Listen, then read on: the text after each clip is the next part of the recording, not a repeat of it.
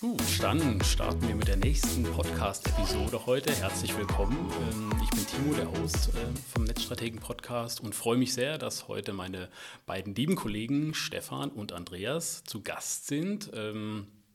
Von der Boxwise GmbH oder von der Netzstrategen GmbH, beides sozusagen. Wir haben ja verschiedene Marken bei uns und wir widmen uns heute dem Thema E-Commerce. Das ist so euer Steckenpferd, worum ihr euch kümmert. Ähm, speziell beim E-Commerce möchten wir heute so ein bisschen über die Technik und Budgets reden, weniger Technik, mehr Marketing, so haben wir mal den Arbeitstitel genannt. Und so starten wir jetzt direkt. Kurze kleine Vorstellungsrunde nochmal, ähm, wer wie was macht. Stefan, ein, zwei Sätze zu dir und dann steigen wir auch mit dem Thema ein. Jawohl, herzlichen Dank für die Einladung heute.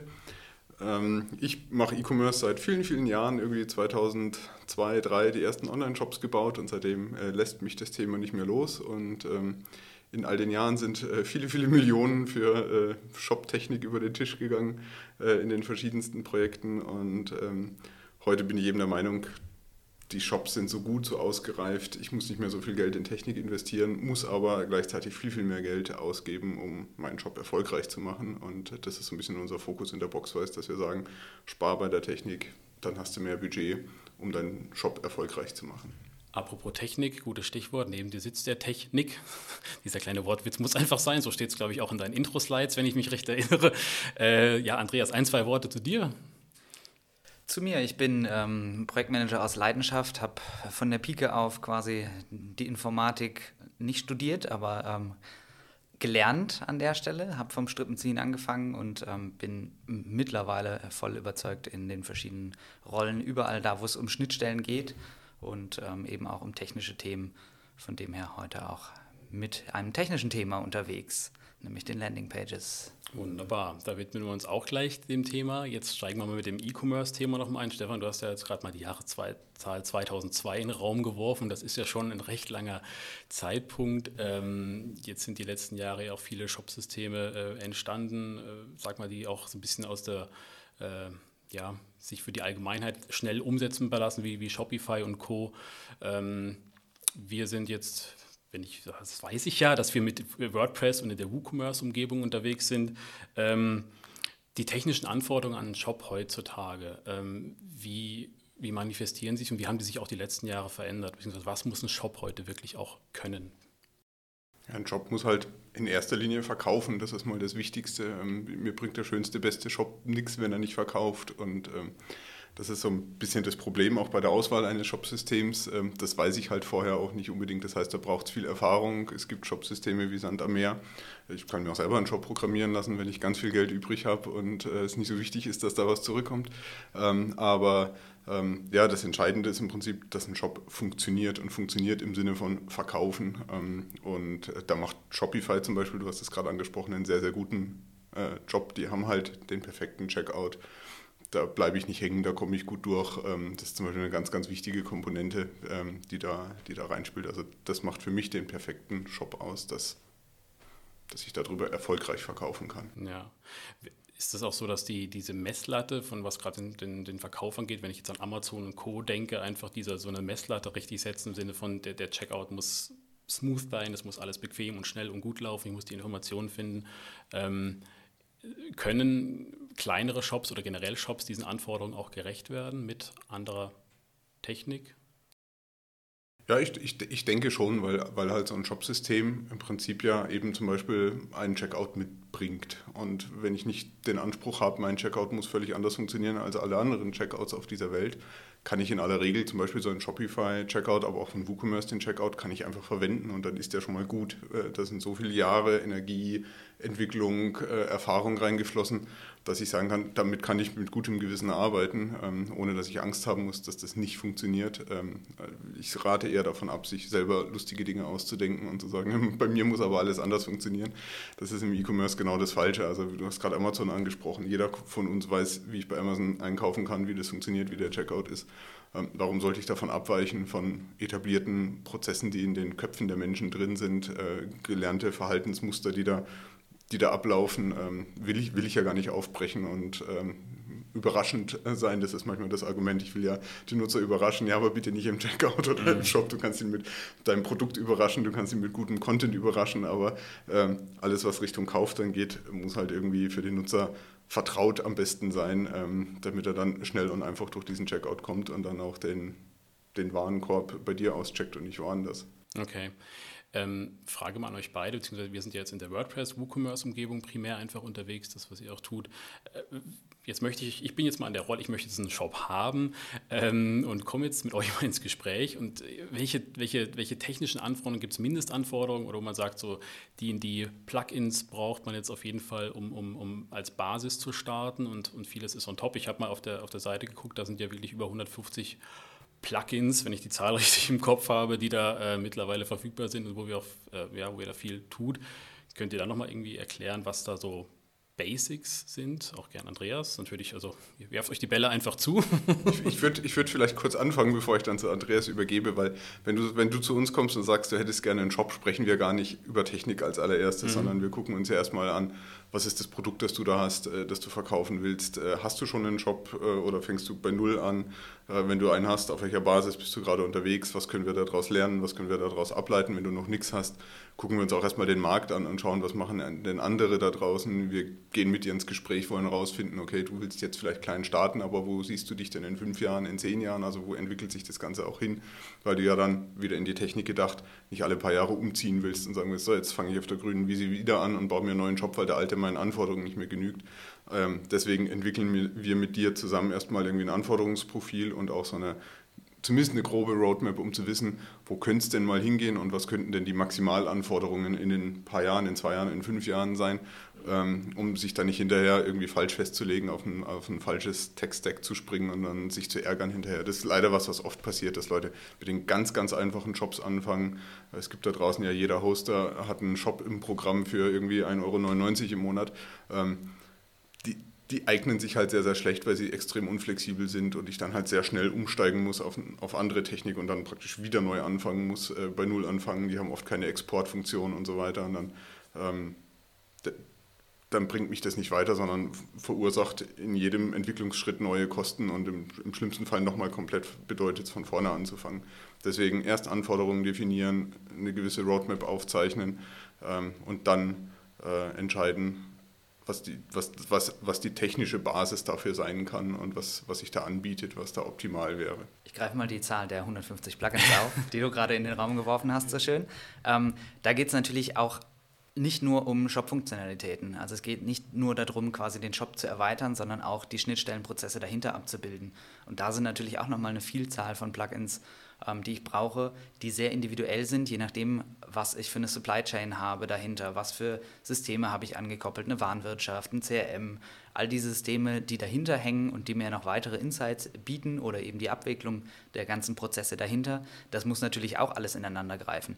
Weswegen gerade solche ähm, One-Click-Shop-Systeme ähm, auf den ersten Blick vielleicht attraktiv sind, ja, aber wenn dann im Haus noch irgendwo eine AS400 rumsteht, die dann angebunden werden muss, dann kippt das Ganze sehr schnell linksseitig weg und ich fange wieder von vorne an. Was steht da? Das musst du mir erklären. ja, ich frage hier einfach, wir sprechen ja miteinander. Ne? Also. Ein etwas älteres Modell äh, einer Buchhaltungssoftware okay. ist glaube ich. Das sind so alte IBM-Rechner mit, mit okay. Bildschirm, schwarzer Hintergrund mit grünen. Äh, ja, die kenne ich auch noch. Ja, so genau. So das gibt es auch heute im Jahre 2022 noch ähm, solche Systeme. Und wenn du das anbieten, äh, anbinden musst, ist auch nicht besser oder schlechter als ein SAP zum Beispiel anzubinden, was wir auch schon gemacht haben. Mhm. Äh, aber das muss man halt irgendwie vorher wissen und dann brauche ich halt entsprechend Erweiterungen dazu, äh, die mir das auch ermöglichen und das Shopsystem grundsätzlich muss ja so offen sein, dass es das überhaupt erlaubt. Das ist das, was Andreas gerade gesagt hat. Wenn ich da ähm, auf einem dieser Mini-Shop-Systeme unterwegs bin, das kann ich vergessen, dass ich da was Größeres irgendwie anbinde, sondern da kann ich halt, das ist mehr ein Spielzeug, aber kein, kein, ernstes, äh, kein ernstes Ding.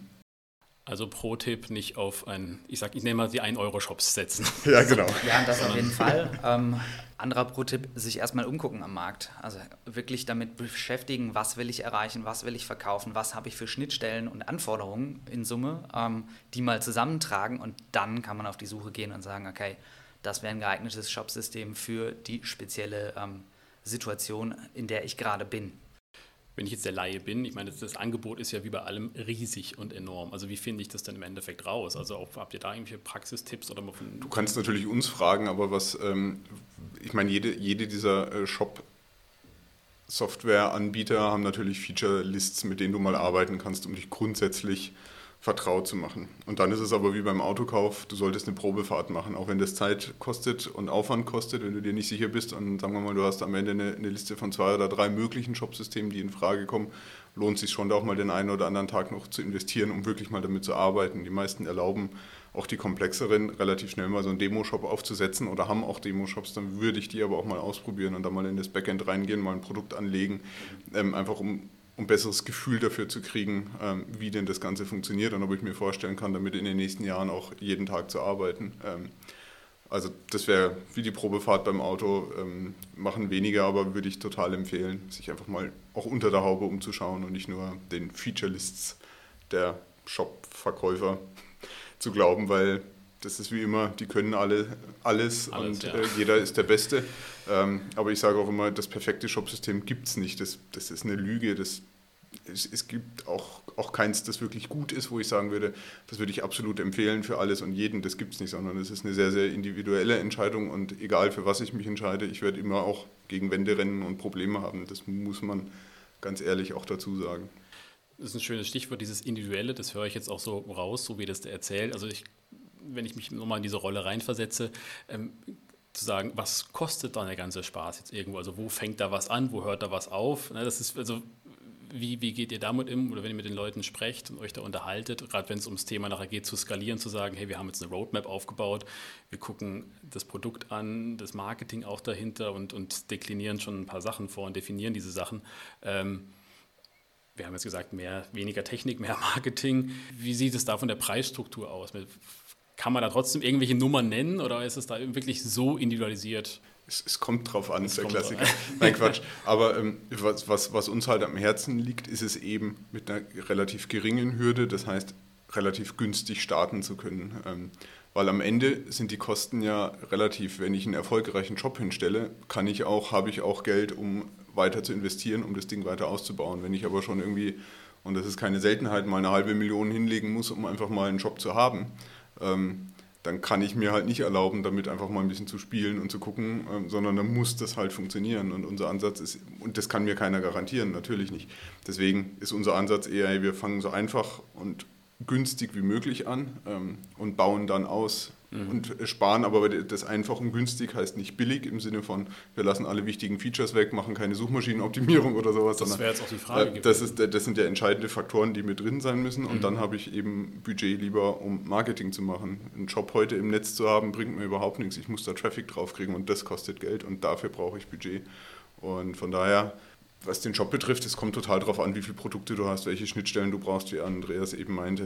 Äh, Wenn es ein ganz, ganz einfacher ist, dann kannst du damit, ja, zumindest 20.000, 30.000 solltest du auf jeden Fall mal rechnen. Äh, das ist aber wirklich die unterste Grenze. Kostet auch ein einfacher Shop. Ähm, also die 1,99 vom Hoster im Monat, ähm, das hat einen Grund, warum die so billig sind. Ähm, die wollen halt wenigstens die Kohle ein bisschen mitnehmen, aber funktionieren tut es nicht. Das ist kein ernsthafter äh, Shopbetreiber drauf. Okay, kommen wir doch einmal zum Marketing. Ähm, du gesagt hast, mehr Marketing und, und wie kriege ich denn Traffic auf meinen Shop drauf? Also aus eurer Praxiserfahrung, ähm, was ihr da gerade aktuell tut, was ihr vielleicht vor ein paar Jahren getan habt, was da auch funktioniert, ähm, könnt ihr da mal ein bisschen was zu erzählen, was da einfach gerade State of the Art ist? Ich gucke, ich, genau, ich schaue erst Richtung Stefan und dann schauen wir zum Andreas. Ja, ähm, also klar, es ist Woran kein Weg vorbeiführt, ist Google. Sowohl bezahlt als auch organisch, also über Google Ads, Suchmaschinenoptimierung äh, in, in vielen der Shops, die wir betreuen, betreiben, ähm, wo wir Einblick in die Zahlen haben, ähm, machen die, die Traffic-Quellen von Google mindestens mal 60 Prozent äh, des Umsatzes dann am Ende aus. Das heißt, ich muss, was Google macht, äh, in Perfektion machen. Ich muss Google Ads so machen, ähm, dass es für mich funktioniert. Ich muss Suchmaschinenoptimierung auf sehr professionellem Niveau betreiben dann kriege ich nur über diesen Kanal äh, schon mal 60, 70, teilweise 80 Prozent meines Umsatzes. Eine hohe Abhängigkeit, jo, aber geht halt auch nicht anders. Ähm, der, der, große Vorteil von dem Google-Kanal ist halt, dass Nutzer dort schon konkrete Suchanfragen formulieren ähm, und ich deswegen fangen wir immer mit Google erstmal an, weil da kann ich den Traffic abfischen von den Leuten, die schon wissen, was sie wollen. Wenn ich bei Google halt meinen konkreten Suchbegriff eintippe, dann gebe ich ja, sage ich der Suchmaschine und damit auch dem Werbetreibenden ja genau, was ich möchte. Und das ist anders als jetzt Social Media oder Influencer und so weiter, was eher in Richtung Markenbekanntheit geht. Das machen wir meistens in der zweiten Stufe, wo wir sagen, okay, ähm, erstmal das Abfischen an Nachfrage, was da ist über Google. Und wenn ich das geschafft habe und da praktisch am Anschlag bin, dann ziehe ich den Kreis größer und gehe sozusagen an die äh, Zielgruppen, die weiter weg sind vom Kauf. Wenn ich natürlich jetzt ein völlig neues Produkt habe, das noch keiner kennt, wonach auch keiner sucht, dann muss ich sofort irgendwie in die Social-Kanäle gehen und da investieren, um mein Produkt, meine Marke erstmal bekannt zu machen. Aber die allermeisten Produkte da draußen gibt es ja schon und haben auch eine Nachfrage. Also wir haben es ganz selten mit Produkten zu tun, die so neu und so anders sind, dass da kein Mensch danach sucht. Habe ich selten erlebt. Der, der, Idealfall ist natürlich, ich habe ein Problem, was schon allseits bekannt ist und es gibt keine adäquate Lösung. Oder ich präsentiere eine bessere Lösung an den Stellen. Ja. Stichwort Abo-Modell, wo es noch keine Abo-Modelle gibt in einem Bereich, das zu platzieren, das ist natürlich wunderbar einfach, da quasi die Anzeigen drauf zu texten und genau spezifisch in diese Nische reinzugehen. Bei Produkten, die es am Markt schon gibt, wo jetzt aber kein wahnsinniges Problem dahinter steht und auch relativ viele Produkte am Markt sind, habe ich es natürlich deutlich schwieriger. Dann muss ich halt versuchen, eher in Richtung Community-Aufbau zu denken. Wichtig dabei ist in Summe, glaube ich, einfach, dass ich ähm, mir Gedanken mache, wo in welcher Phase hole ich die Leute ab. Also wo befindet sich der Nutzer, wie weit weg ist er vom Kauf und entsprechend müssen die Maßnahmen einfach andere sein, um das Ganze zu steuern rückwärts aufgezogen, grundsätzlich äh, aus, aus Kostensicht gedacht, ist es am einfachsten, die am nächsten am Kauf abzuholen und dann quasi rückwärts weiterzugehen und das Ganze aufzubauen, um eben auch da das Budget grundsätzlich zu schonen, weil die Leute, die noch komplett weit weg vom Kauf sind, die also noch nicht wissen, dass sie ein Problem haben und ich die Lösung dafür habe, den muss ich beides erst beibringen. Das ist halt kostenintensiv an der Stelle. Viele, viele machen halt auch den Fehler, dass sie sagen, naja, es gibt viel Wettbewerb da draußen, deswegen muss ich mich durch meinen Job unterscheiden. Das ist ein äh, kolossaler Fehler, weil ich muss erstmal Leute in meinen Job kriegen. Es bringt nichts, dass ich den geilsten Job von allen habe da draußen, aber ich habe halt kein, leider keinen Traffic, keine Menschen, die den Job zu Gesicht kriegen. Deswegen eben dieser Ansatz, du musst Geld haben, um Menschen in deinen Job zu kriegen und äh, sie da dann natürlich von deinem Produkt überzeugen. Aber dieser erste Schritt ist halt so unheimlich wichtig und sehr arbeitsintensiv und sehr teuer geworden inzwischen. Das ist nicht mehr so wie vor 10 Jahren, 15 Jahren, 20 Jahren, als ich angefangen habe mit dem Thema E-Commerce, wo du wo es halt gereicht hat, einen Shop zu haben. Der Rest hat sich von alleine ergeben. Es war eine Gelddruckmaschine, ja, ist schön, aber die Zeiten sind halt komplett vorbei. Das geht nicht mehr. Also mir fällt spontan ein ganz großer Fehler ein und das, der, das ist der, äh, der, der, Anspruch vom ersten Tag an, alles perfekt zu machen und auch alles zu automatisieren. Mhm. Ähm, das kostet unheimlich viel Geld und ähm, dauert unheimlich lange und birgt immer die Gefahr, dass ich am Ende irgendwie am, am Kunden vorbei automatisiert habe oder so. Ähm, man sollte keine manuelle Arbeit scheuen und wir haben es oft erlebt, dass Kunden erstmal gesagt haben, okay, ich bringe jetzt erstmal den Shop online und meine Aufträge, die dann kommen, die kommen meinetwegen noch per E-Mail und ich erfasse sie dann per Hand in einem anderen System, weil ich diese Schnittstelle kostet einfach unheimlich viel Geld und ich weiß ja noch gar nicht, ob es richtig funktioniert.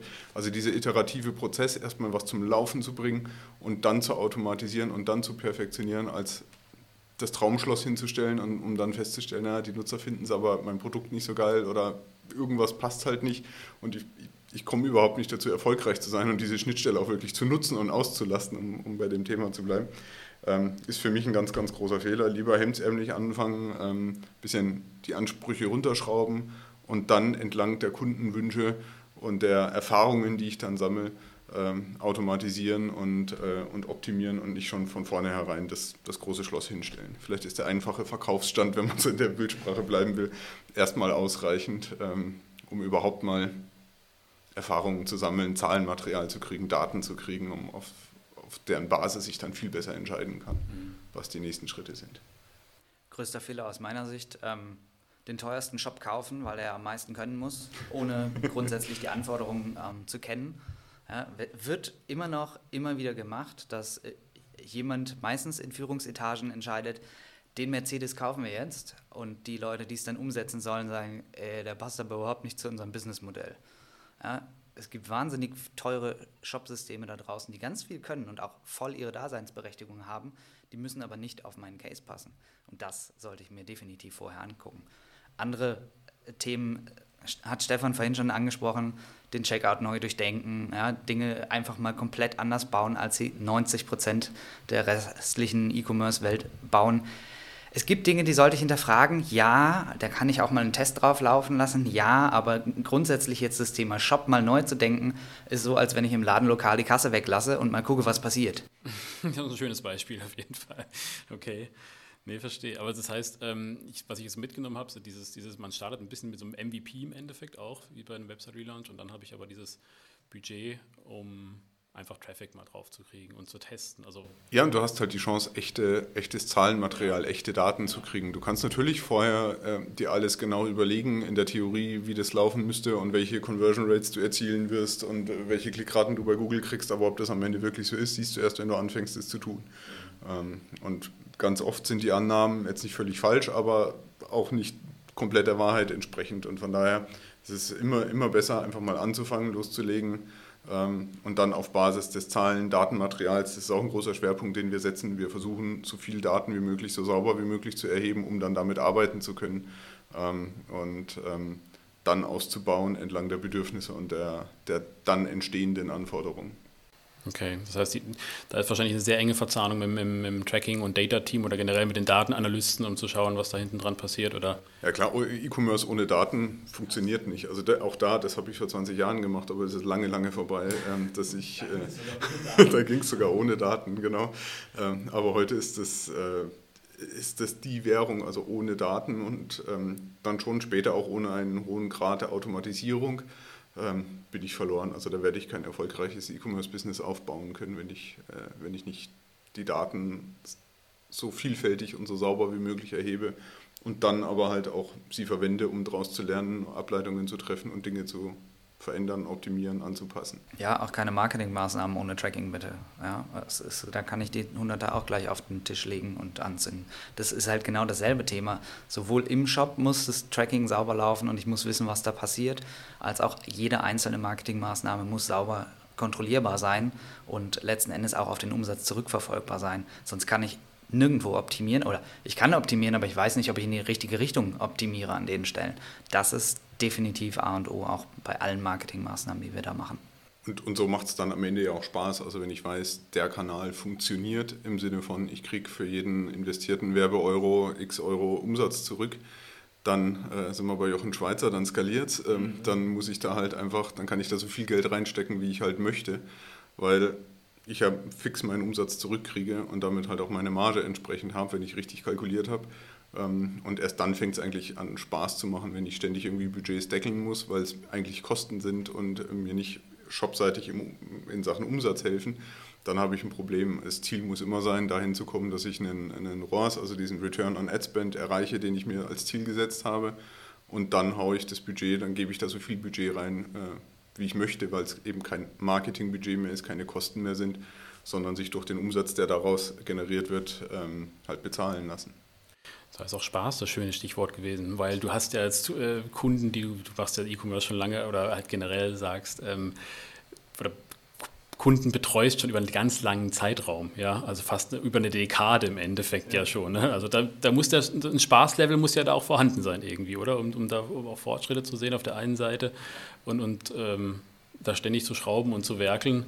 Ich weiß noch so in den ersten Jahren, ich saß, äh, ist ja kein Geheimnis, dass E-Commerce je nach, je nach äh, Shop oder je nach Produkt, aber sehr viel Umsatz ja am Wochenende und gerade auch am Sonntag passiert, wenn die Läden zu sind. Und ich erinnere mich noch so in den Anfängen, saß ich oft sonntags irgendwie zu Hause und hatte immer das äh, Notebook offen mit Google Analytics Echtzeit und habe mich immer gefreut, wenn einer im Checkout war. ähm, das ist schön, und, ja. ja. Ja, das ist, ähm, das sind dann so die Erlebnisse, aber das ist, das ist auch dieses Blutlecken, was du dann irgendwie ja. brauchst, dass du ja, okay, das macht jetzt Spaß. Und, und dann fängst du ja an zu optimieren und zu sagen, hey, wie, wie, wie kriege ich nächsten Sonntag noch mehr Umsatz hin? Was muss ich da jetzt tun? Was kann ich machen? Ähm, und dafür brauche ich halt Zeit, Spielraum und auch Budget, um das halt ähm, das halt ins Rollen zu bringen und dann macht es einen Riesenspaß. Mhm. ähm, ich habe jetzt auf jeden Fall mal mitgenommen, äh, man startet mit einem MVP, man sollte ähm, eine gute, gute Roadmap aufbauen, ein paar Anforderungen wirklich definieren.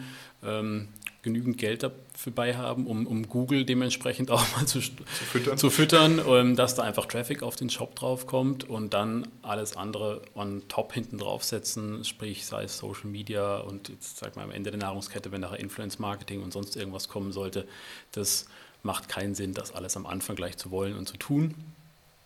Ähm, von daher würde ich jetzt mal sagen, vielen Dank für, diese, für diesen schönen Input auf jeden Fall, was das ganze Thema E-Commerce angeht. Ähm, ich denke, da geben wir dem einen oder anderen sicher mal noch eine Hilfestellung, was das Thema angeht.